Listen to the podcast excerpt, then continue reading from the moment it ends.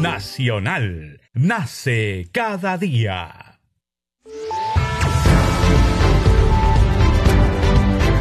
Congreso Radio presenta Al día con el Congreso.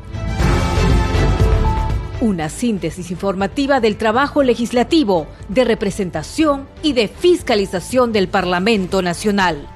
Una producción de la Oficina de Comunicaciones del Congreso de la República.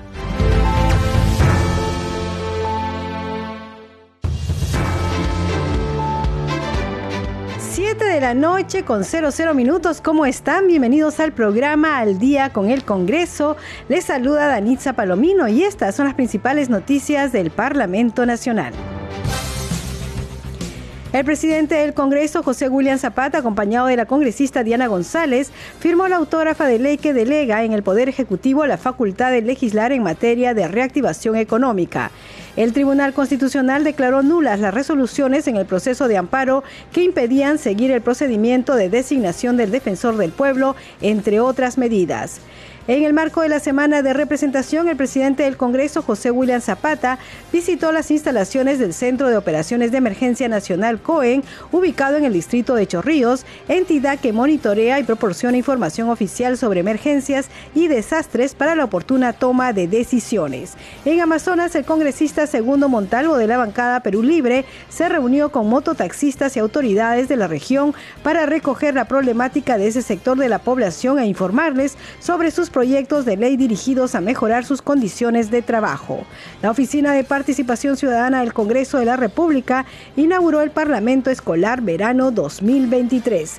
Este evento congregó a 130 estudiantes de diversos colegios de Lima y regiones como Ayacucho, Junín, Huancavelica y Apurímac. Siete de la noche con dos minutos, usted está escuchando al día con el Congreso. 7 de la noche con dos minutos. ¿Cómo está? ¿Cómo le ha ido? ¿Ya ha tenido un buen día jueves? Esperemos que sí. Ya estamos terminando el día. Ya ustedes, algunos están regresando a casa. Esperemos que tenga un buen retorno, por supuesto, siempre acompañados de Radio Nacional. 7 de la noche con dos minutos. Vamos a ir con el desarrollo de las noticias. Y en el marco de la semana de representación, el presidente del Congreso, José William Zapata, visitó las instalaciones del Centro de Operaciones de Emergencia Nacional, COEN, ubicado en el distrito de Chorrillos, entidad que monitorea y proporciona información oficial sobre emergencias y desastres para la oportuna toma de decisiones. Este ejercicio de su función de control político y de fiscalización se da además en el contexto de los desastres naturales que se vienen registrando en diversos puntos de nuestro país como consecuencia de las lluvias y huaicos. William Zapata, quien estuvo acompañado del jefe de INDECI, Carlos Yáñez, felicitó el esfuerzo que hace el COEN por prevenir los riesgos de desastres. No obstante, refirió que falta comunicación, información y capacidad de las autoridades regionales locales para evitar daños colaterales. Vamos a escucharlo y verlo a través de Facebook Live. Los desastres naturales es una preocupación permanente, ¿no? Los naturales como los también producidos por el hombre entonces, en ese sentido y considerando que estamos en una época de lluvias, los huaicos que se están dando en varios lugares del país, así como el terremoto de Turquía y, de Siria, nos hacen pensar que nosotros estamos muy cerca de que pueda pasarnos una desgracia. Entonces, en ese sentido, yo he hecho la, visita en, esta, en esta semana de representación aquí al, centro de operaciones de INDECI para poder conocer cuáles son sus capacidades ¿no? de reacción, las competencias que ellos tienen y también dejarles la, posibilidad de que si es que necesitan algún algo eh, con relación a una ley o algo porque por excepción pudiéramos colocar a la ley a, la ley como, como algo que hemos visto, que es que es necesario de que se capaciten a, personas en los gobiernos distritales y provinciales. Y, eso no es posible porque hay un problema en la ley. Entonces sobre eso podemos trabajar y algunas otras cosas más. Esa es la razón por la que he estado aquí. Bueno. Usted mencionaba también que ante una, un eventual terremoto, como sucedió en Turquía, aquí en el eh, país, sería también preocupante para el litoral, los balnearios también. Sí, sí, eh, un desastre de esa naturaleza sería muy grave para nosotros, muy grave. Uno de 8.8 o 9 sería muy grave, nos ocasionaría muchos muertos. Entonces este, debemos estar preparados. Debemos estar preparados, esa es una tarea que tiene INDESI, es una tarea que tienen las autoridades, y, pero sobre todo creo que es una tarea que tienen las autoridades de los gobiernos locales y regionales. Ahí debe comenzar la, la función más importante al respecto de esto. 7 de la noche con 5 minutos y el jefe de INDESI, Carlos Yáñez Lazo, informó que en la actualidad hay 304 distritos que se encuentran en estado de emergencia a nivel nacional. También dio detalles sobre el despliegue que ha realizado frente a los huaicos registrados en Arequipa. Vamos a escucharlo. Hasta el momento tenemos alrededor de 86 huaicos que se han presentado en esta temporada. Sin embargo, cada huaico ha presentado, cada emergencia es diferente una a la otra. En algunos casos los huaicos se presentan en zonas de, población, como ha sucedido en Secocha, pero en otros casos son huaicos que se presentan que obstruyen las, las vías o siguen su cauce normal, como ha sucedido en Pachacamac. El día de ayer ha habido unos huaicos en, en la quebrada Tinajas que se ha activado y que ha continuado su curso normal porque está en una zona eh, sin población y no ha generado ningún daño. Entonces, lo que acá se tiene que hacer son tomar medidas de prevención y particularmente educar a la población. Educar a la población que cuando vean que un huaico se esté produciendo, por ejemplo, en una carretera, no se acerquen a tomar fotografías, a grabar, porque en cualquier momento puede venir una masa más grande y llevarse a la persona. Igualmente, este, en las zonas Lamentablemente tenemos muchas zonas donde la población se ha acentuado en zonas de alto peligro, tipo Secocha. Lo de Secocha, no sé si vieron las imágenes de 2004, era una quebrada que estaba vacía y se veía como el flujo de la quebrada eh, tenía libre tránsito. Después, en el 2022, las imágenes eran pues, que la quebrada estaba totalmente cubierta y esto es un trabajo de las autoridades. Las autoridades tienen que evitar que la población se asiente en lugares de alto riesgo, como de Secocha y otros. Y esto está proliferando en la zona sur, particularmente por la minería informal que se está sentando, pero no, no ven el riesgo al que se someten y a lo que posteriormente pasa, ¿no? como lo sucedió en Secocha y los anexos que hemos tenido que atender con más de 105 toneladas de bienes de ayuda humanitaria. Este es un trabajo que tiene que realizar desde el primer nivel, distrital, provincial y regional. 7 de la noche con 7 minutos. Usted está escuchando al día con el Congreso a través de Radio Nacional, Congreso Radio y el Facebook de Nacional en vivo. Como les dijimos en los, en los titulares, el presidente del Congreso, José William Zapata, acompañado de la congresista Diana González, firmó la autógrafa de ley que delega en el Poder Ejecutivo la facultad de legislar en materia de reactivación económica. Justamente estamos en comunicación con la congresista Diana González para que nos explique los alcances de esta autógrafa de esta firma de la autógrafa. Congresista, ¿cómo está? Muy buenas noches. Bienvenida al día con el Congreso. Danitza, buenas noches. Eh, muy bien, muy bien, muy contentos, de hecho, con la firma de la autógrafa de hoy sobre la delegación de facultades al Ejecutivo, que pudimos lograr un amplio consenso, consenso en el último pleno del viernes 17. Este, esta, esta delegación de facultades es para la reactivación de la economía y la modernización de la gestión del Estado. Si usted les podía explicar a los oyentes de Radio Nacional exactamente a qué se debe y cuáles van a ser los alcances. Así es, el, el Congreso está desprendiéndose de su facultad innata de legislar para que esta facultad pueda ser ejecutivo por un periodo de 90 días. Eh, facultades en materia de reactivación económica que estuvo a cargo de la Comisión de Economía y en modernización de la gestión del Estado, que por eso hemos participado como comisión de descentralización. En cuanto eh, estamos dando una serie de facultades en los rubros de modernización, procedimientos administrativos, mejora de la calidad regulatoria, financiamientos para emprendimientos de personas con discapacidad, mejorar la ley para prevenir, sancionar, erradicar violencia contra las mujeres y los integrantes del grupo familiar, financiamiento de iniciativas de voluntariado, establecer el marco de la gestión integral de sustancias químicas, fortalecer regulación para tener funcionarios públicos idóneos. De hecho, también eh, una de las de, las facultades que solicitaban no fue materia de, de esta delegación porque nosotros ya lo habíamos trabajado como comisión y había sido aprobado. El, y es más, el 15 de febrero ya es ley sobre el mejoramiento y la ampliación de la adecuación de los centros MAC.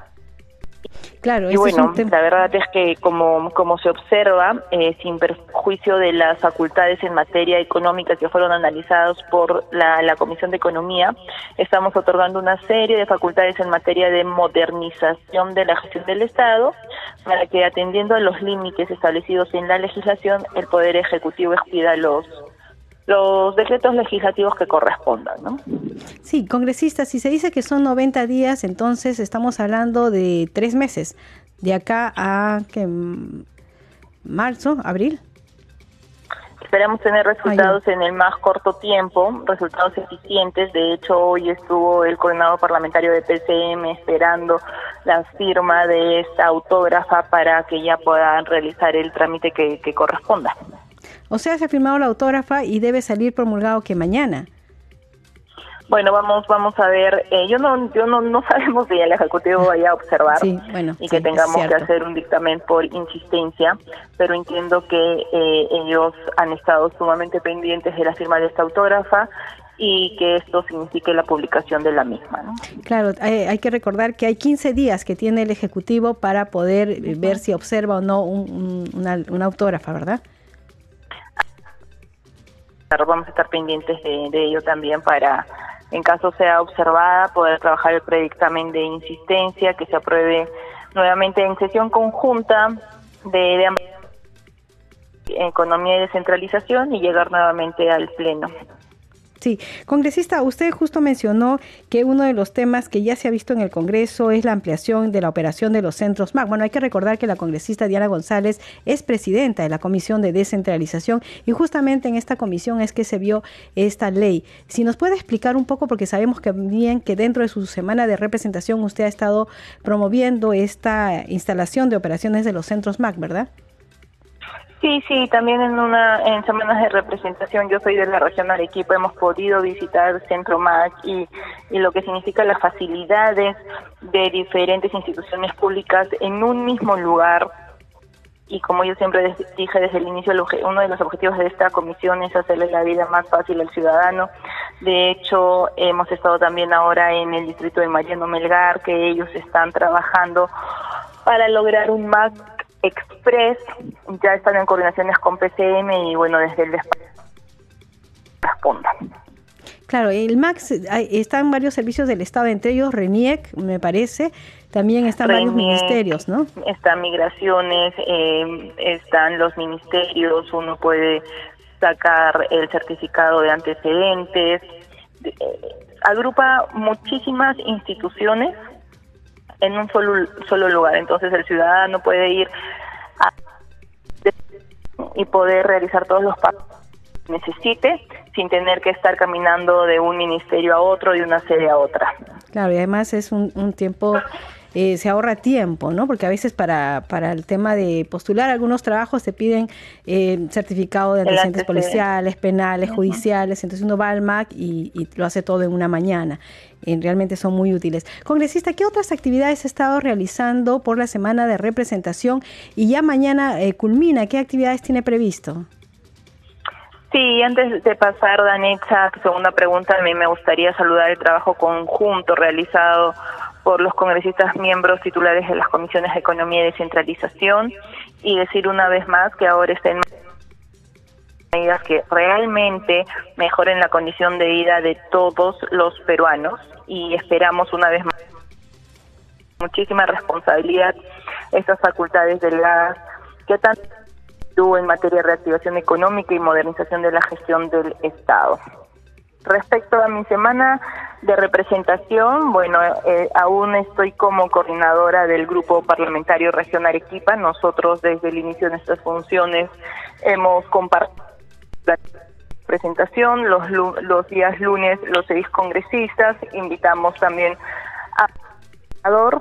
y los días miércoles usualmente estamos reunidos con los consejeros regionales.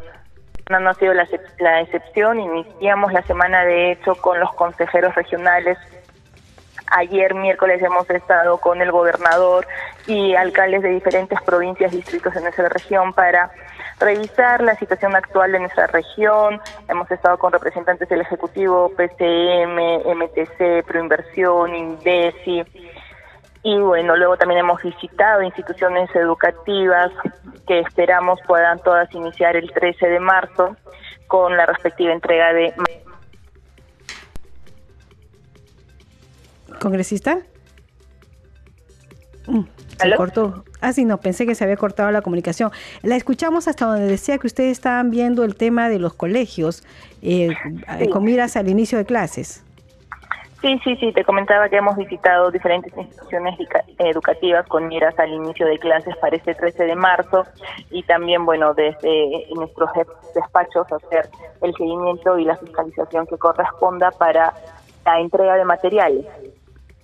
Y también de alimentos, me imagino. Sí, bueno, por parte este de los programas sociales. Como Cali Warma, ¿no? Claro. Bien, congresista, muchísimas gracias por atender la llamada y felicitaciones porque están haciendo ustedes realmente un buen trabajo en la Comisión de Descentralización. Que tengan muy buenas noches. Muchas gracias, Anita. Buenas noches. Buenas noches. 7 de la noche con 16 minutos. Usted está escuchando al día con el Congreso. Ya vimos que eh, se está realizando trabajo conjunto.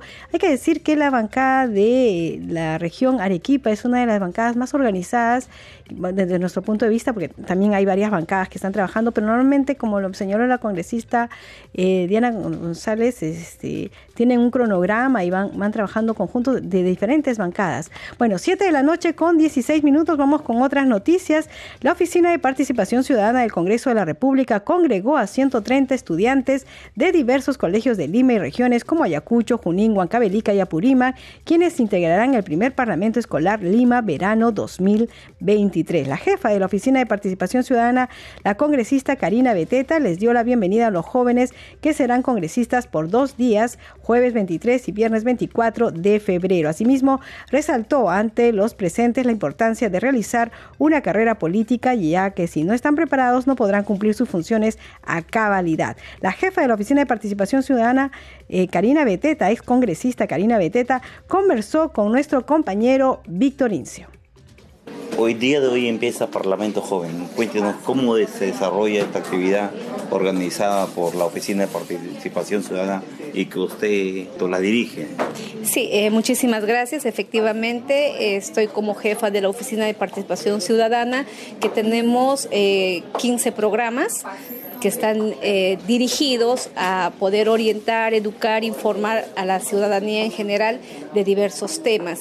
Eh, a través de cuatro programas que son muy importantes, formamos líderes eh, tanto en adolescentes, jóvenes como también a mujeres para que puedan eh, formarse en parlamentarios. Entonces, a través del programa Parlamento Escolar, que está dirigido para alumnos de colegios particulares y nacionales, indistintamente, eh, desde el tercero, cuarto y quinto de secundaria, que justamente en esta oportunidad estamos con Parlamento Escolar Verano Lima 2023, pero eh, lo importante no solamente es que se han inscrito jóvenes o adolescentes de Lima, sino también tenemos de otras regiones, como de Loreto, Junín, Apurímac, el Chiclayo, que están participando el día de hoy. Son dos días eh, de full eh, capacitación en donde se les informa a los jóvenes cómo es el procedimiento parlamentario. Entonces ellos hoy van a elaborar un proyecto de ley, van a debatir los proyectos de ley que están formados en tres comisiones, luego el día de mañana vienen al Pleno y así si hay la voluntad de todos ellos logran eh, convencer a sus demás eh, colegas, podrán aprobar eh, los proyectos que ellos están tomando a bien y han escogido ¿no? en tres materias. de la misma manera, tenemos Parlamento Joven, que está dirigido para jóvenes de 18 a 29. Parlamento Universitario, que también están dirigidos a universitarios institutos, universidades públicas o privadas. Y tenemos también Parlamento Mujer, que es para un público eh, ilimitado, ¿no? que el solo hecho de ser mujer mayor de 18 años tiene acceso a poder postular y que todos estos programas son a nivel nacional. ¿Y cuál es el proceso para inscribirse a, a, Eh, bueno, ¿Y cuántas veces al año se realiza este? Por cada región es una vez al año. Entonces, eh, Lima también tiene eh, todo, digamos, los colegios, este, si hablamos de parlamento escolar, vamos a iniciar a partir de estas fechas, ya que se inician las clases, a las convocatorias para que puedan inscribirse los alumnos de tercero, cuarto y quinto. Y lo propio se hace en las demás regiones. Ese es el requisito para el Parlamento Escolar y Parlamento Joven ya se ha cerrado para el año 2023. Ya hubo la convocatoria, entonces ya los plenarios van a empezarse a dirigir a diversas regiones. Lo propio con Parlamento Mujer, que aún está abierto a algunas regiones como es Apurima, eh, Loreto, San Martín, Moquegua, Tacna, que aún todavía están abiertas las inscripciones. Algunas regiones ya se han cerrado, como es Lima, el Callao eh, y otras regiones más. Y también tenemos Parlamento Universitario, que una vez re- se reinician las clases en las universidades y en los institutos, también estamos llevando las convocatorias para que ellos puedan prepararse y en el momento que consideran oportuno presentarse y ser parlamentarios de la nación. Los invitados se tienen que escribir mientras Sí, a la- tienen que entrar a la página eh, de participación ciudadana y ahí tienen la libertad de poder inscribirse a los programas que nosotros constantemente estamos convocando. Su invitación a los alumnos a nivel nacional para que Bueno, participen. los convocamos a todos los alumnos de todos los colegios nacionales y particulares para que puedan ser parte y poder eh, tener una experiencia vivencial de ser parlamentarios por dos días, realizar todas las labores que ejerce un congresista. Y también los invito a todos los ciudadanos a poder participar todos los martes a partir de las 6 y 30 con Martes Democrático, con diversos temas y los programas Terrorismo Nunca Más, Mujer y Oportunidades, que también brinda estas asesorías y estas, eh, digamos, charlas a todo el público. 7 de la noche con 21 minutos. Seguimos con más información aquí en el día con el Congreso. Ya sabe que estamos en Radio Nacional, Congreso Radio y el Facebook de Nacional en vivo. Vamos con más información, esta vez con nuestra siguiente secuencia. Congreso en redes. A esta hora de la noche tenemos información con nuestra compañera Perla Villanueva. Adelante, Perla. Gracias por el pase, Danitza. Vamos a empezar con la publicación en el Twitter del presidente del Parlamento, José William Zapata. Informa que la prevención de las emergencias y desastres requiere del fortalecimiento de las políticas de prevención y educación a la ciudadanía. Por ello, dice, en esta semana de representación visité la sede del COE en Perú para conocer de cerca el valioso trabajo que ahí realiza y comparte imágenes en esta publicación de su visita de inspección a las instalaciones del COE en Chorrillos. Tenemos también, Danitza, la publicación de la parlamentaria Gladys Echaíz, quien también informa sobre sus actividades en esta semana de representación.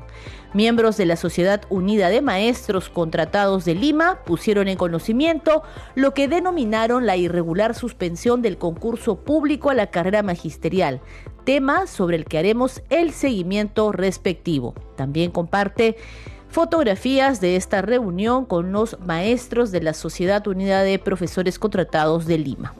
Vamos ahora con la publicación en el Twitter de la parlamentaria Isabel Cortés, quien escribe lo siguiente. Hoy estuve con el intendente regional de Sunafil en Piura para dar a conocer el incumplimiento de normas laborales que he podido constatar en las diversas reuniones que sostuve con la Fentagro, Citramapor y sindicato de la EPS Grau Suyana. Por último, Danitza, vamos a finalizar con el tuit del parlamentario Jorge Montoya, quien informa que esta mañana se desarrolló la mesa de trabajo con la Sociedad de Minería a Pequeña Escala Sonamipe, que tuvo como finalidad buscar la mejora de normas y mecanismos legales para la formalización de la pequeña minería y minería artesanal. Danitza, estas son solo algunas de las publicaciones en las redes sociales, esta vez referidas al trabajo en la semana de representación de los congresistas. Regresamos contigo. 7 de la noche con 24 minutos. Hay que decir que la cuenta oficial también acaba de publicar eh, lo siguiente dice, Congreso informa, comunicamos que se pondrá a disposición de la Contraloría toda la información requerida sobre el uso de pasajes aéreos y también ha publicado que el Tribunal Constitucional declaró nulas las resoluciones en el proceso de amparo que impedían seguir el procedimiento de designación del defensor del pueblo, entre otras medidas. Bueno, estas son las publicaciones en redes sociales. Nosotros hacemos una pausa aquí en Al día con el Congreso y regresamos con más información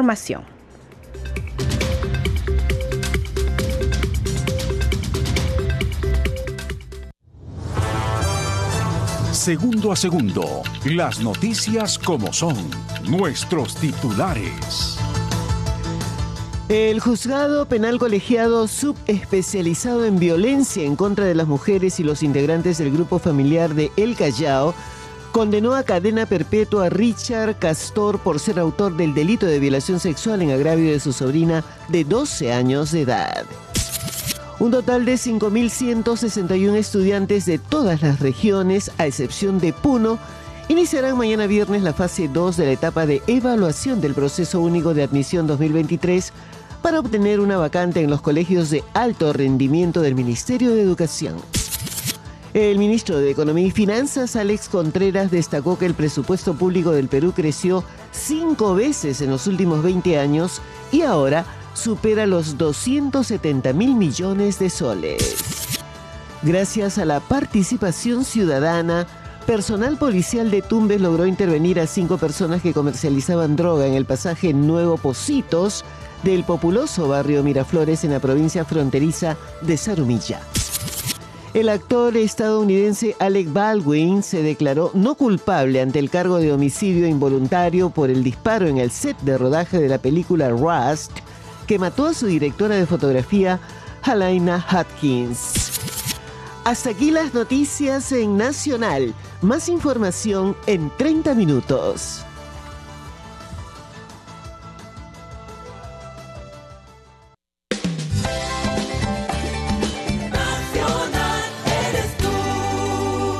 Nacional nace cada día. 2023, año de la unidad, la paz y el desarrollo. Cinco soles, no va Camilo Brasil, Camilo Brasil,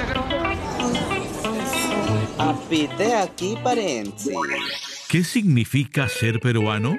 No podemos dar una respuesta, pero sí hacer el viaje para descubrirlo. En Nacional, separamos una hora de cada semana para pensarnos y repensarnos como peruanos. Habla Perú, habla. Sábados por la noche a las 7 por Nacional.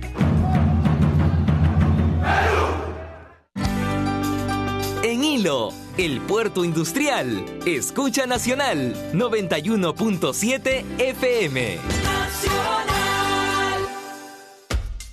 Porque queremos un Perú donde las mujeres tengan igualdad de oportunidades y conozcan su poder. Te traemos miradas. Derechos de la mujer. Salud. Trabajo. Estudios. Oportunidades un espacio de conversación con especialistas, información y herramientas para las mujeres peruanas. Miradas, sábados por la mañana, a las 9, por Nacional.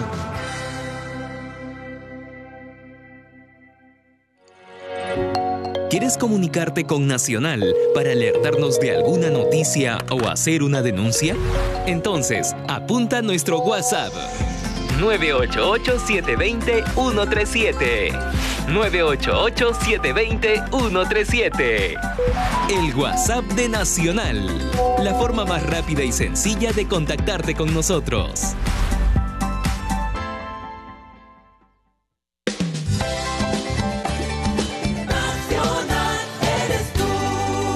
Nacional nace cada día.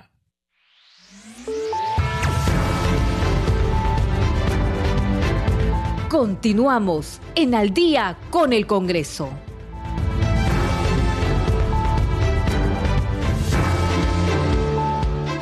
7 de la noche con 29 minutos. Bienvenidos a la segunda media hora del programa Al Día con el Congreso. Aquí los estamos acompañando en Radio Nacional, Rafael Cifuentes en los controles, Alberto Casas en la transmisión streaming por Facebook y Danitza Palomino en la conducción. Vamos con los titulares. El presidente del Congreso, José William Zapata, acompañado de la congresista Diana González, firmó la autógrafa de ley que delega en el Poder Ejecutivo la facultad de legislar en materia de reactivación económica. El Tribunal Constitucional declaró nulas las resoluciones en el proceso de amparo que impedían seguir el procedimiento de designación del defensor del pueblo, entre otras medidas. En el marco de la semana de representación, el presidente del Congreso, José William Zapata, visitó las instalaciones del Centro de Operaciones de Emergencia Nacional COEN, ubicado en el distrito de Chorrillos, entidad que monitorea y proporciona información oficial sobre emergencias y desastres para la oportuna toma de decisiones. En Amazonas, el congresista segundo Montalvo de la bancada Perú Libre se reunió con mototaxistas y autoridades de la región para recoger la problemática de ese sector de la población. La Oficina de Participación Ciudadana del Congreso de la República inauguró el Parlamento Escolar Verano 2023.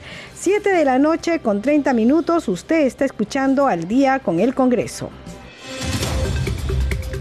Bien, vamos con más información. El titular del Parlamento Nacional, José William Zapata, ha firmado esta tarde dos autógrafas. La primera de ellas otorgando facultades legislativas al Poder Ejecutivo en materia de reactivación económica y modernización del Estado, que es justamente lo que acabábamos de hablar con la congresista Diana González. La segunda autógrafa firmada por el titular del Legislativo es la que declara de interés nacional la creación de la primera Universidad Nacional Tecnológica en Chincha, aprobada en el último pleno del Congreso por amplia mayoría. En entrevista a la multiplataforma, el titular del legislativo dijo que la creación de esta universidad crea valor en educación y el capital humano porque genera población activa mejor calificada. Vamos a escuchar sus declaraciones es un importante proyecto el que se acaba de firmar ya autógrafa del proyecto y varios proyectos también que ya se han venido firmando aquí en el Parlamento por usted. Sí, sí, y, un proyecto es más valioso cuando va, está destinado a la, a la educación. Y este proyecto para la Universidad en Chincha es muy, es muy bueno. Chincha de ICA de por sí ya es un ejemplo. Tiene un producto per cápita muy bueno y ha crecido la industria bastante. Entonces, este, seguir en ese sentido de crear valor en la educación, crear de esa forma capital humano es muy bueno. Y en ese sentido es que el Congreso, con el congresista Muñante y todos los congresistas que han tenido responsabilidad en este proyecto de ley, pues va a servir bastante para educar a la población, para educar a ICA en este caso, a Chincha en particular. Sí, presidente, justamente parte de la sustentación de este proyecto de ley es que la población de Chincha, que ha tenido bastante crecimiento económico, eh, los empresarios puedan destinar justamente estos puestos de trabajo a la población que se encuentra en ese lugar. Claro, y eso va a crear población activa este, mejor calificada. Ya, ya de, por sí en la población de Ica es un ejemplo, pero hay, hay personas que van migrando hacia Ica y es bueno que también se vayan educando y así hacer que Ica y Chincha sean mejor de lo que ahora son. 7 de la noche con 32 minutos y a su vez el autor de la iniciativa legislativa para la creación de la Universidad Nacional Tecnológica en Chincha, Alejandro Muñante, se mostró satisfecho por la firma de esta autógrafa y pidió al Ejecutivo su, promulgación. Vamos a escucharlo. Es importante esta autógrafa que han firmado, hablaban de lo beneficioso que es para los pobladores de Chincha. Muy importante, muy importante y muy contento de poder ser parte de esta firma. Eh, efectivamente, aquí están las autoridades de ICA y de Chincha para justamente ser testigos ¿no? de este importante logro que ellos bien han recalcado en una anterior oportunidad, allá por el año 2011, se había también aprobado, pero no se había promulgado. ¿no? Entonces, nuevamente se ha retomado esta iniciativa y el Pleno del Congreso, con mayoría absoluta, aprobó con más de 109 votos este, este proyecto. Ahora esperemos pues que el Ejecutivo lo promulgue y este, de una vez ya se publique para que se inicien las gestiones. Y el alcalde de Chincha nos ha dicho que ha hecho una donación de casi 9 hectáreas de terreno saneado para el inicio de la construcción de esta importante universidad. 7 de la noche con 34 minutos y eh, otro de los entrevistados fue el alcalde de Chincha, César Carranza, quien anunció que la municipalidad entregará 90 mil metros cuadrados de terreno saneado inscrito en registro público para el proyecto de ley de la creación de la Universidad Nacional Tecnológica de Chincha. Vamos a escucharlo. ¿Cómo está, alcalde? Buenas tardes. Eh, sabemos que hay una donación de nueve hectáreas justamente para la construcción de esta universidad y también usted se está comprometiendo aquí con la firma del autógrafa en este beneficioso proyecto. Para nosotros no solamente es un tema de ilusión, sino una responsabilidad y entenderá que la municipalidad, en, aras obviamente de entender lo que significa el Estado, el esfuerzo increíble que se ha hecho aquí, nosotros tenemos que refrendarlo con una parte que también es muy compleja, entregar terrenos saneados con actitud de capacidad. La municipalidad ha decidido otorgar y comprometer un terreno de 90.000 metros cuadrados saneado e inscrito en registros públicos para el proyecto de ley de Universidad Tecnológica de Chincha, el cual saludamos y agradecemos. ¿Y usted sabe más o menos la población que va a ser beneficiada con, con este proyecto de la universidad? Por supuesto, y, la verdad que les puedo decir, yo no soy chinchano de nacimiento y permítame decir lo que para mí es mucho orgullo por varias razones. Nosotros tenemos una sola facultad del Estado, que es la Facultad de Veterinaria, que tiene 53 años y ha logrado hacer que Chincha sea la primera potencia en el Perú en generación de industria avícola, en transformación, en producto y en investigación.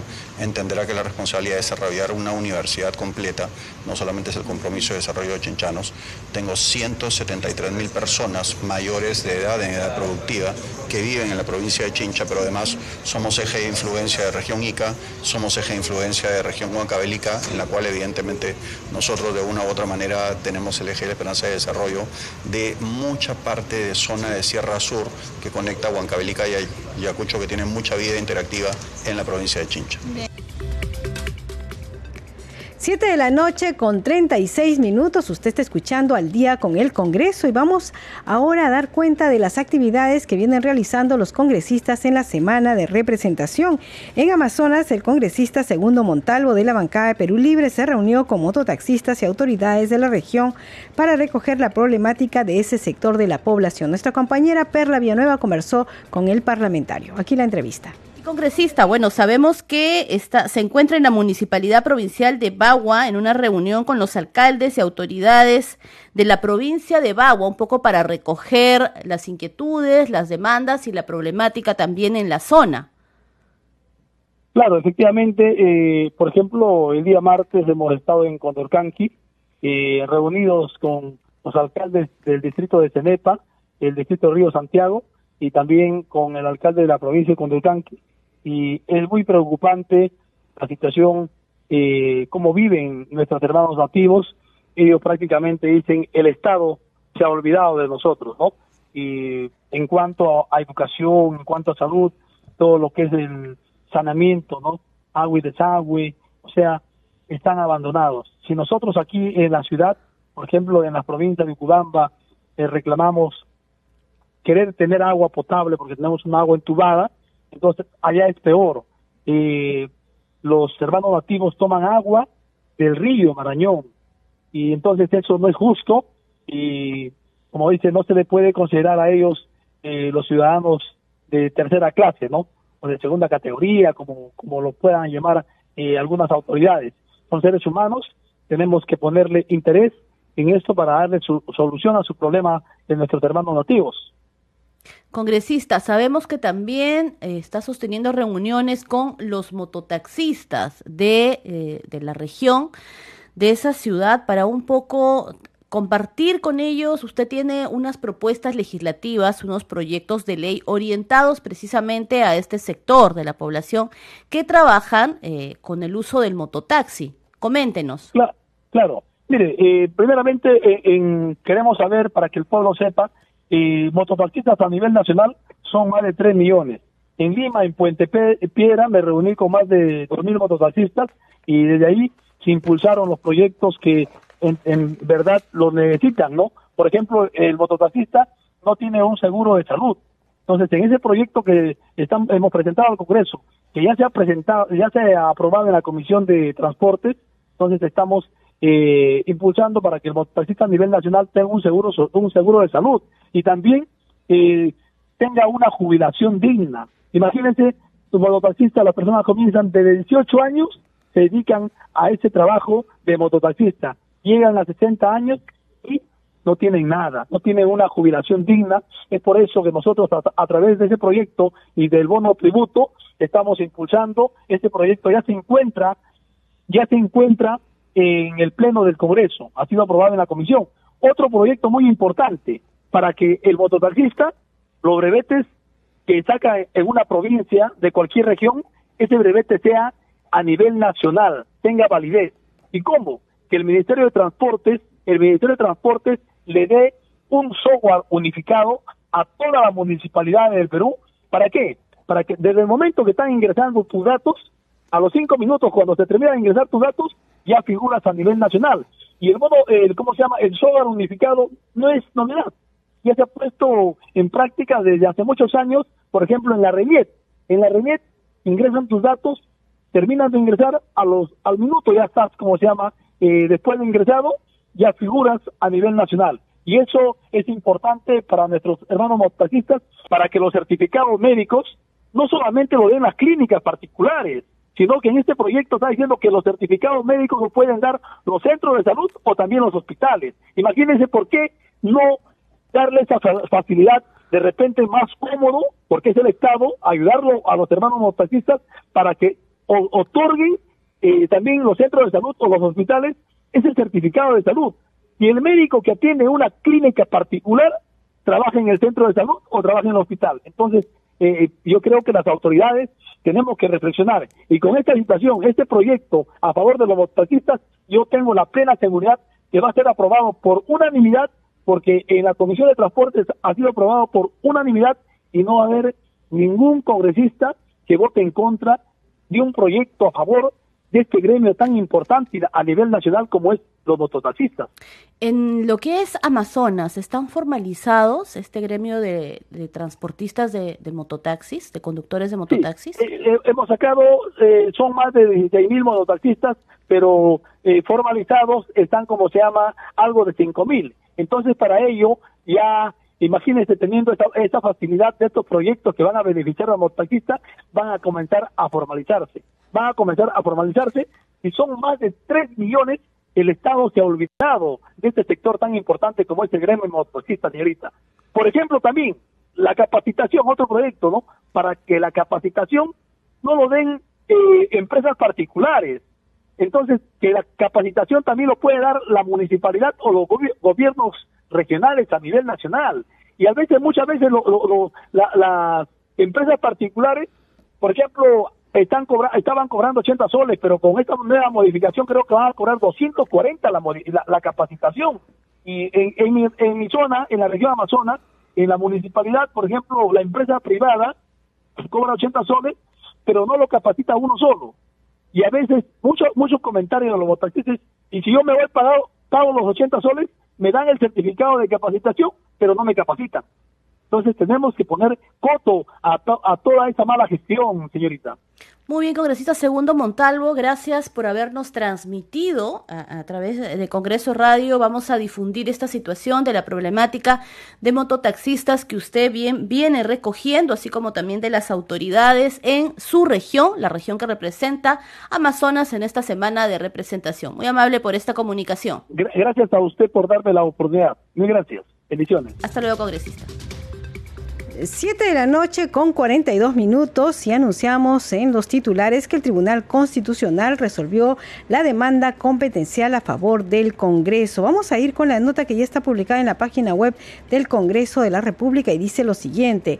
El Tribunal Constitucional declaró hoy fundada la demanda competencial planteada por el Congreso de la República contra el Poder Judicial en la que destaca la determinación de nulidad de las resoluciones emitidas en el proceso de amparo que le impedían continuar con el procedimiento de designación del defensor del pueblo.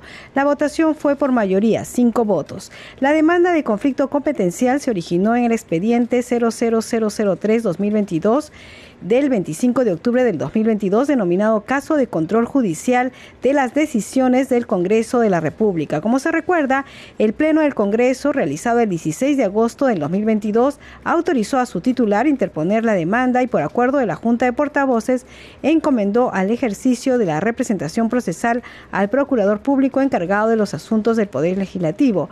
La demanda planteada por el Congreso cuestionó las resoluciones judiciales que impedían que se cumpla con su función de elegir al defensor del pueblo que ejerza control político sobre los altos funcionarios del Estado de acuerdo con lo establecido en el artículo 99 de la Constitución.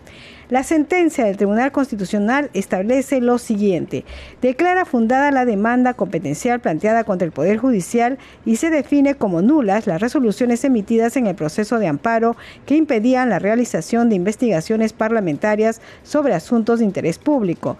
Declara fundada la demanda competencial contra el Poder Judicial y nulas las resoluciones emitidas en el proceso de amparo que impedían aplicar la reforma al Consejo Directivo de la Superintendencia Nacional de Educación Superior Universitaria, SUNEDU.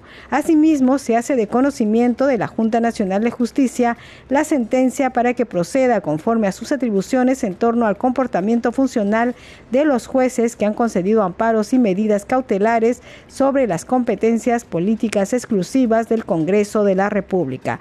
La sentencia finaliza con un pedido al Congreso de la República para que reforme el artículo 99 de la Constitución Política y su reglamento de funciones e incorpore a los miembros del Jurado Nacional de Elecciones, el jefe de la Oficina Nacional de Procesos Electorales y el jefe del Registro Nacional de Identificación y Estado Civil, RENIEC.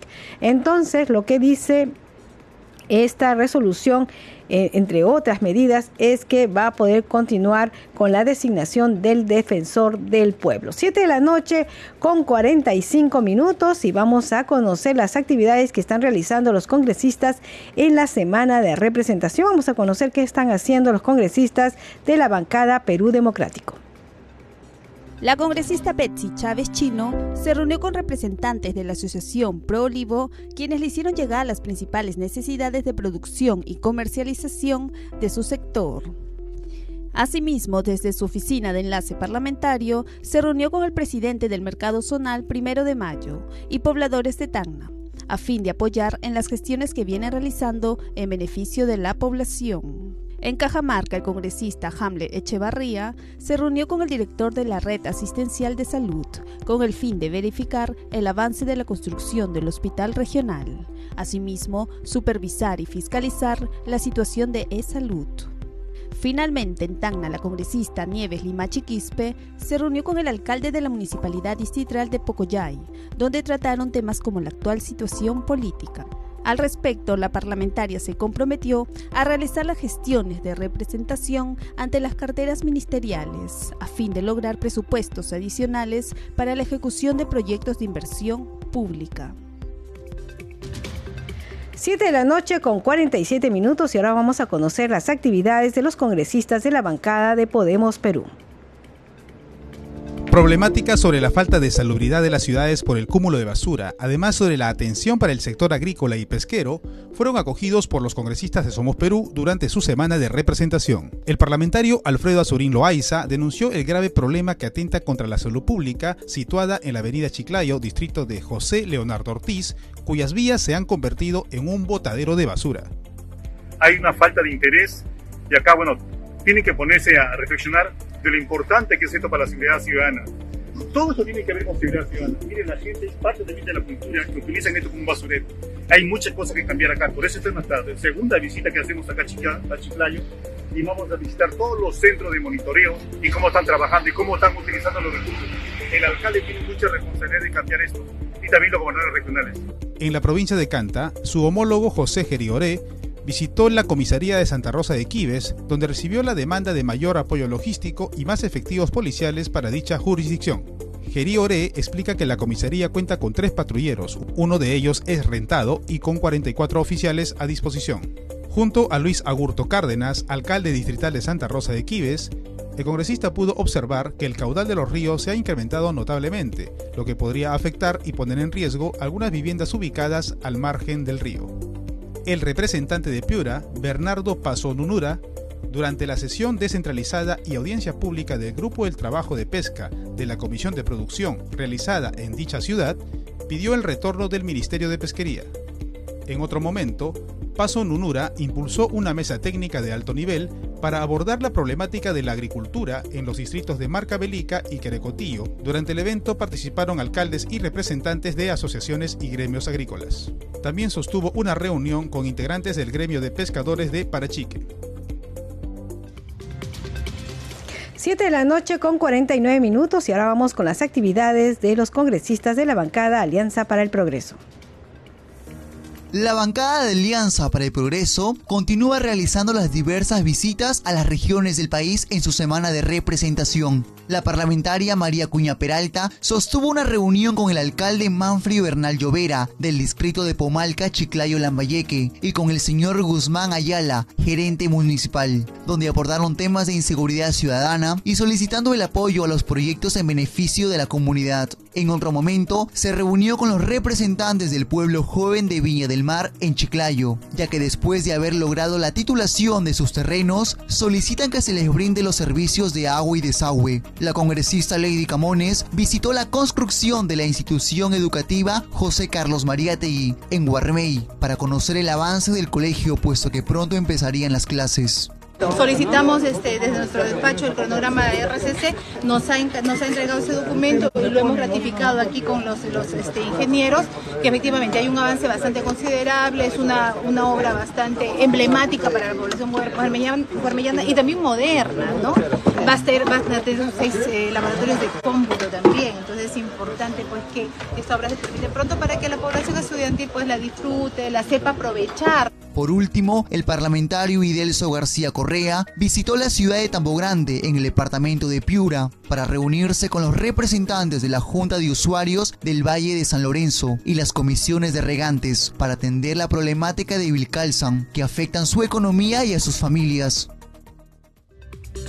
7 de la noche con 50 minutos. Usted está escuchando al día con el Congreso. Y a esta hora vamos a tomar contacto con nuestro compañero Josman Valverde, quien nos informa sobre las actividades programadas para el día de mañana en el Congreso de la República. Adelante, Josman. Buenas noches, Danitza. En efecto, vamos a conocer de inmediato la agenda de actividades para mañana viernes 24 aquí en el Congreso de la República. Se cierra la semana de representación con las eh, visitas de los parlamentarios a las diferentes regiones del país, pero hay actividades aquí en el Congreso de la República. A las 9 de la mañana se inician con un seminario internacional que eh, promueve el despacho de la congresista María Cuña Peralta. El tema, estrategias para la promoción de ciudades inteligentes en el Perú. A esa misma hora, 9 de la mañana, la congresista Rosángela Barbarán eh, promueve una mesa de trabajo Relaciones tóxicas y sus efectos en los hijos. Esto va a ser en la sala Luis Bedoya Reyes. Y otra mesa de trabajo, también a las 9 de la mañana, que promueve el congresista Alejandro Cabero, es Proyecto de Ley de Remuneración Mínima Vital. Eh, hay un evento también a las 9 de la mañana que continúa en sí porque se inició hoy es el Parlamento Escolar, está promoviéndolo la Oficina de Participación Ciudadana y esto permite que los eh, escolares, los jóvenes que llegan de diferentes puntos del país puedan conocer de cerca el trabajo parlamentario y, por qué no, orientarlos a fin de convertirlos en futuros líderes para que eh, ellos puedan conocer el trabajo que se desarrolla aquí en el Congreso de la República.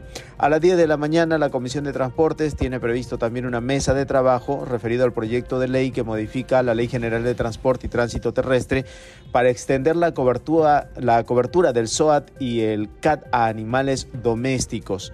10 de la mañana hay una audiencia pública descentralizada de la Comisión Especial de Seguridad Ciudadana. Esto va a ser en Chiclayo en la sala del directorio de gerentes del gobierno regional de Lambayeque. Se va a hablar sobre la prevención contra la delincuencia y crimen organizado, acciones y estrategias para enfrentar la inseguridad ciudadana en la región Lambayeque. Así que esto va a ser en ese lugar. La Comisión Especial Multipartidaria de Seguridad Ciudadana lo está organizando y a las 11 de la mañana también tendremos eh, una sesión de la Subcomisión de Control Político una mesa de trabajo a esa misma hora para analizar los proyectos de ley que proponen modificaciones en la ley de salud mental. Otras mesas de trabajo también durante el día y por la tarde eh, la mesa de trabajo afroperuana tiene sesión ordinaria. Esto va a ser a las 5 de la tarde en la Casa de las 13 Monedas. Estas son algunas de las actividades, Danitza, que se van a desarrollar mañana viernes eh, en la que continúa como último día, viernes 24, la semana de representación también en todo el país, ya que los congresistas, reiteramos, se encuentran desplegados para cumplir con esta función. Retornamos contigo estudios. Adelante, muy buenas noches. Muchas gracias, Josman Valverde. Nos vamos con los titulares. El presidente del Congreso, José William Zapata, acompañado de la congresista Diana González, firmó la autógrafa de ley que delega en el Poder Ejecutivo la facultad de legislar en materia de reactivación económica. El Tribunal Constitucional declaró nulas las resoluciones en el proceso de amparo que impedían seguir el procedimiento de designación del defensor del pueblo, entre otras medidas. En el marco de la semana de representación, el presidente del Congreso, José William Zapata, visitó las instalaciones del Centro de Operaciones de Emergencia Nacional COE, ubicado en el distrito de Chorrillos, en que monitorea y proporciona información oficial sobre emergencias y desastres para la oportuna toma de decisiones. La Oficina de Participación Ciudadana del Congreso de la República inauguró el Parlamento Escolar Verano 2023. Siete de la noche con 54 minutos. Hasta aquí el programa Al Día con el Congreso. Como siempre, le agradecemos por su compañía a nombre de todo el equipo de Congreso Radio. Aquí en Nacional los hemos acompañado en los controles Rafael Cifuentes, en la transmisión streaming por Facebook Alberto Casas, en la unidad móvil Félix Yance y en la conducción Danitza Palomino. Nosotros nos reencontramos mañana a las 7. Que tengan muy buenas noches.